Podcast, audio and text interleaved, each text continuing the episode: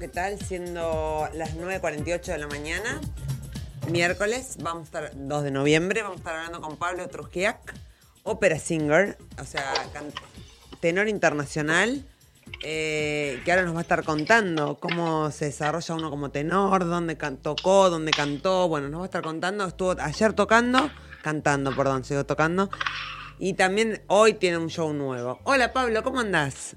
Hola Ray, ¿cómo Hola, estás? ¿cómo andás? Bien, vos no te escuchaba Bien. recién. No sabía cómo Ah, decir. yo tampoco pensé. Ah, está bien, está bien, sí, esas cosas que pasan con la, con la tecnología a veces. Sí, no, no sabía, no sabía cómo decir el nombre de tu radio, eh, de, de tu radio. El nombre de la, del donde estabas tocando ayer el teatro y hoy tocas en un teatro nuevo, no, no mañana. Mañana, mañana va- voy a estar interpretando el rol de Turidu de la ópera Caballería Rusticana en el Teatro Maipú de Banfield. Sí. Ano- anoche eh, fue la última función de Los Pescadores de Perlas en el Teatro Colón eh, y fue toda una fiesta realmente porque hace 110 años que no se traía nuevamente al escenario del, del- del teatro esta ópera, así que fue todo un gran suceso. ¿Y vos tenés así como óperas, o sea, preferidas? ¿Cuál es tu ópera preferida?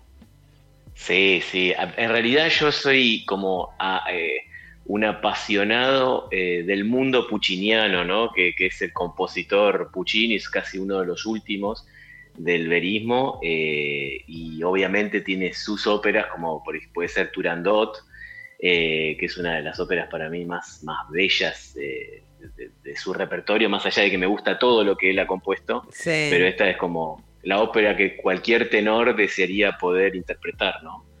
Y- Tiene el famoso aria Nessun Dorma que todos conocemos eh, y, y es una ópera muy interesante. Después las hay otras, pero, pero esta creo que el público la, la- la debe tener en oído seguramente. Y para, empecemos desde, el- desde la base, ¿no? ¿Cómo llegaste a ser Sí. tenor? Vos cuando le dijiste a tus papás, voy a ser tenor, o sea, que, que- que no es común que alguien quiera ser tenor, contame. Bueno, eh, sí, eh, es cierto lo que decís, porque en algún punto fue algo eh, casual y no tanto. Yo en la adolescencia siempre me gustó el teatro, entonces eh, estudiaba teatro de texto, eh, eh, o sea, el estudio barrial, ¿viste? Yo Sí. me crié en Florencio Varela, entonces iba al centro cultural y bueno, hacía teatro de texto. Y bueno, estas cosas típicas este, que vas a, una iglesia, cantás el, Ave María, la, la iglesia de barrio, ¿no? Eh, cantaba el Ave María y entonces por ahí me decían, che, me parece que tenés buena voz, eh, tendrías que probar estudiar. Eh, y entonces veía, digo, me gusta el teatro de texto, me gusta esto, y ya cerrando el secundario, promediando, digamos, eh, el secundario, digo, claro, qué mejor eh, que fusionar eh, estas dos actividades, porque tanto el teatro como, como el canto, en el caso de la ópera era algo como, como o sea, que se podía unir. Claro. Y mi madre, mi madre me llevó a ver eh, la ópera Traviata de Verdi al Teatro Colón y tendría 15 años. Y yo Sí. dije, yo quiero hacer esto, yo quiero estar parado ahí, no sé cómo. Sí. Y ahí empecé como a conocer. En mi casa yo soy descendiente de, de- de rusos, entonces la música folclórica rusa, también se escuchaba folclore na- nacional, ¿no? Pero eh, Sí. tenía mucho de, de esta cosa eh, europea. Y, y bueno, me empecé como a meter en ese mundo y me fascinó. Entonces, cuando termino el secundario, mm, la verdad mis padres siempre me han alentado con el estudio este, nunca, nunca fue una traba el tema de decir que quería hacer algo artístico, Sí. musical y toda esta cosa. Entonces me dijeron, bueno, a por ello. Y entonces entro al, me anoto en el Conservatorio Municipal Manuel de Falla, sí. eh, acá en Capital, que ahora es el Luna, y bueno, arranco ahí mis estudios.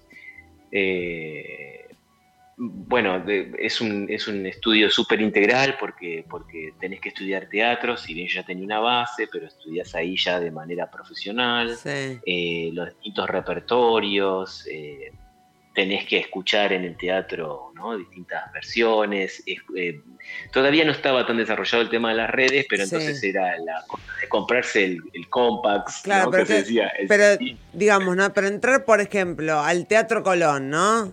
Entran unos pocos, ¿o no? ¿Cómo lograste entrar al Eh, Teatro Colón? Bueno, porque después con, los años de estudio eh, me, presento para un concurso internacional, el concurso Competiciones del Ópera, y es una preselección que se hacen en todos los teatros del mundo para después tener una final. Y entonces digo, bueno, eh, para voces jóvenes me presento y quedo.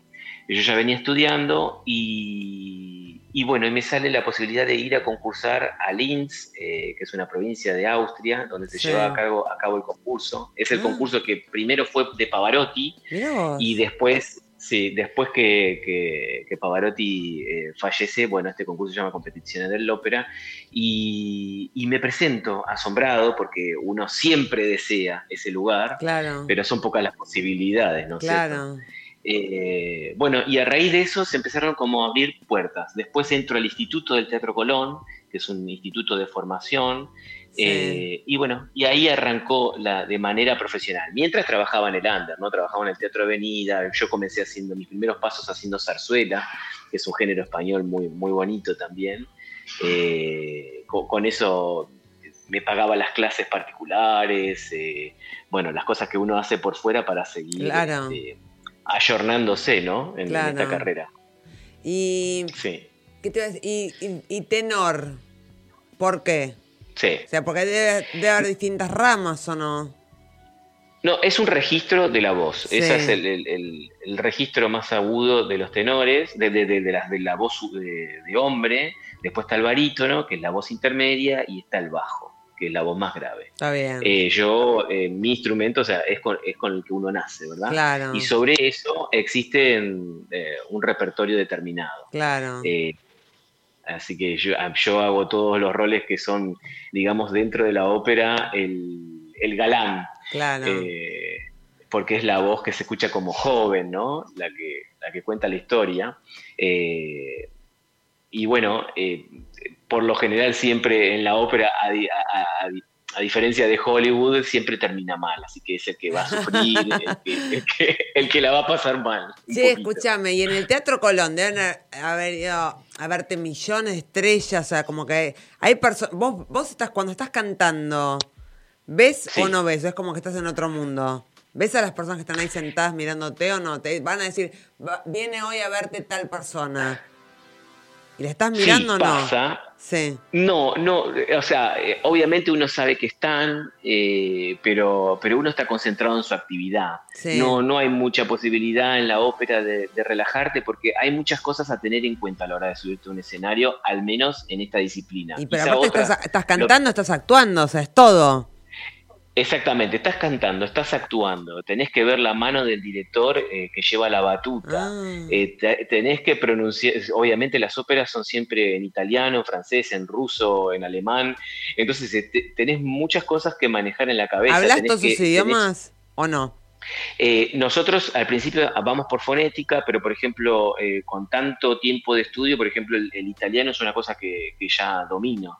Eh, por ahí lo que sí me pasa, ¿no? Aquellos que, estudiamos sobre esto, es que por ahí hablas con, un italiano un poco más antiguo, porque las óperas son escritas hace 200 años y bueno, uno maneja un léxico un poco más eh, antiguo. Es como que si, no sé, alguien nos hablara habiendo aprendido español leyendo el Quijote de la Mancha. Claro, claro. ¿No es cierto? Es un poco eso, pero, pero sí, es... Eh, lo, lo dominás por el, por el tiempo de estar leyendo partituras y aprendiendo y entonces ves conjugaciones y todo ese tipo de, cosas y la verdad que a mí me súper interesa. O sea, que estás ahí, estás cantando, ¿se dice cantando o está mal dicho mi palabra? Sí, sí, sí, sí, estás, ahí, estás, viendo al director, estás hablando en otro idioma, estás actuando, o sea, estás haciendo todo. Estás haciendo todo, eso es un, es un arte que es muy complejo desde, desde ese lugar, ¿no? Y ponele, cuando cantan, ¿cantan todos los días? O sea, vos ayer cantaste, ahora cantás de nuevo el, jueves. O sea, porque el desgaste físico es terrible también, ¿o no? Sí, porque la exposición también eh, demanda como mucha energía. Es decir, uno puede estar haciendo distintas actividades, pero cuando vos estás expuesto, seguramente a vos también te pasará estando en un programa y toda esta cosa, hay como un plus, ¿viste? Que, de energía eh, porque está la adrenalina también de claro. que, estás haciendo una actividad de exposición, ¿verdad? Y de que mucha de, mucho del público eh, es gente que conoce la obra, porque, porque la ópera, vamos a contarle también a la gente, de que se puede ver muchas veces, porque no es como, como una historia de teatro que vos vas y la ves una vez y conoces la historia. Acá la gente va porque ya la vio, escuchó a María Calas haciendo el personaje, porque vio a Plácido Domingo y porque quiere ir a ver la apuesta, a ver cómo es esta apuesta nueva, o sea, al director cómo la dirige. ¿Cuándo me vas a invitar? Yo nunca vi ópera en mi vida. Nunca. Bueno, dale, te, te, invito. Claro. Escúchame, tengo que no, no, nunca vi. Eh, bueno, para, me dijiste que tú. Eh, ¿Y quién es el que no te gusta? ¿Qué tenor no te gusta?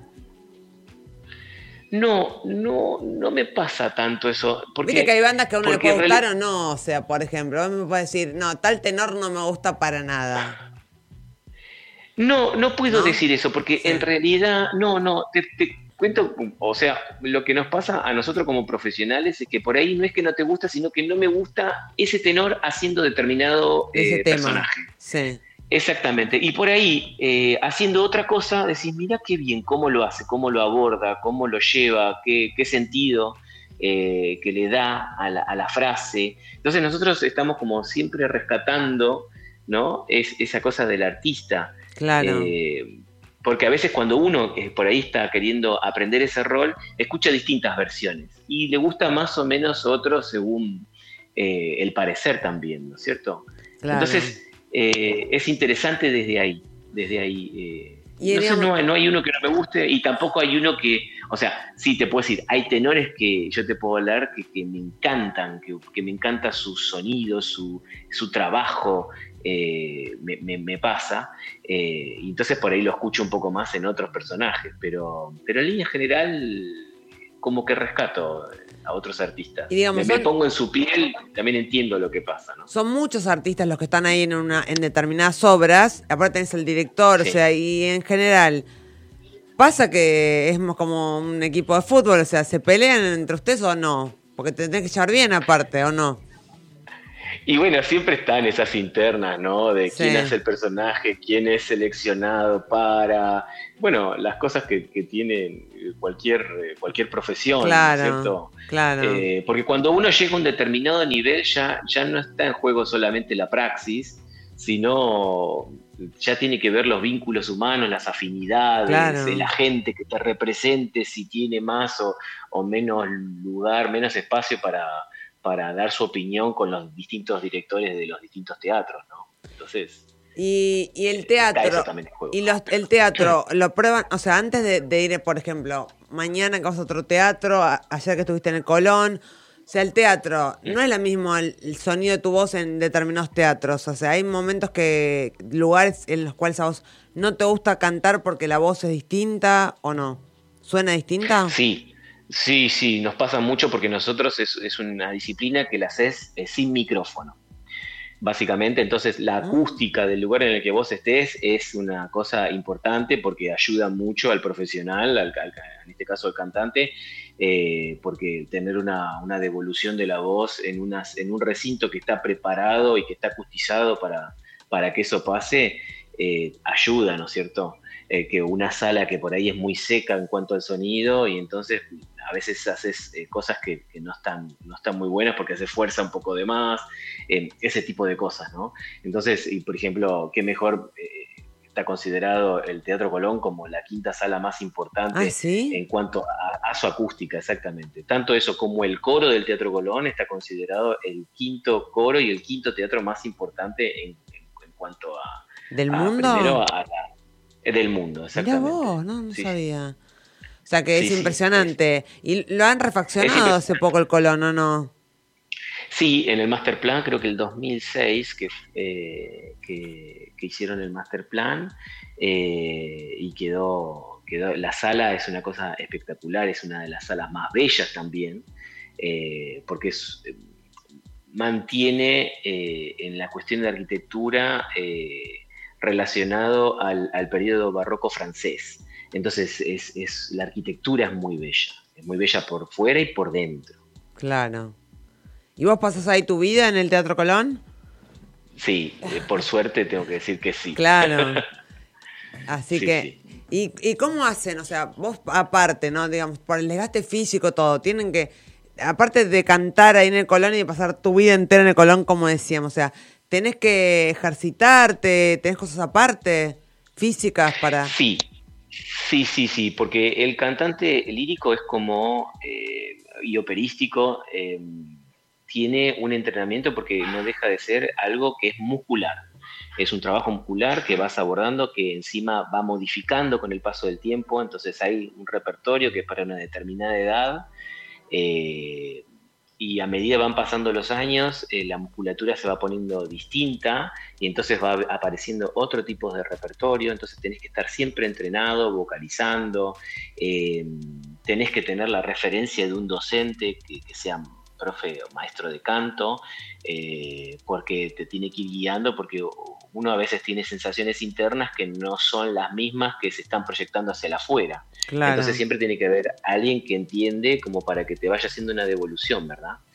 Eh, y entonces siempre tenés que estar entrenado. Que eso fue en la pandemia un, digamos, eh, un dato de color a todos los profesionales que nos dedicamos a esto, que el después volver eh, fue nuevamente tratar de estar en estado, ¿no? Es como, es como un deportista cuando se lesiona y cuando tiene que volver al punto en el que dejó, eh, es un, proceso que, es medio tedioso.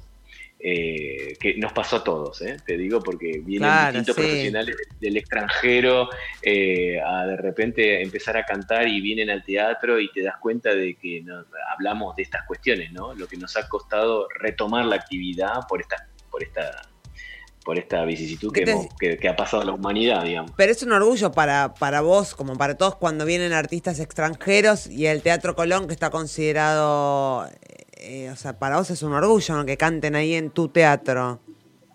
Sin ninguna duda, primero para los que somos artistas de la casa, que se lo viva de esa manera. Eh, porque, porque el Teatro Colón ha sido el faro, te diría, de, la, de las casas operísticas en Latinoamérica. Claro. Eh, tiene esa, esa connotación. Han, estado artistas desde Caruso, María Calas. Eh, el, teatro se inauguró en 1908. Eh, entonces tiene un, bagaje histórico impresionante. Claro. Bueno, Pablo, muchas gracias por darnos toda esta información. Voy a ir a verte. Voy a ir a verte. me encanta, dale, me encantaría, me encantaría ir, obviamente. Eh, cuando estés vos cantando, obviamente. Sí, sí, ver sí, tu show. No, encantadísimo. Dale, dale, dale, me encantaría. Muchas gracias por darnos toda la información que yo puntualmente no sabía. Bueno, me alegro, me alegro que sea así y, espero que toda la, audiencia este, le, le guste y le interese a través de esta nota. Dale, dale. Muchísimas gracias, Pablo. Beso grande. No, no, a vos, gracias. Un beso. No, por favor. Chau, chau.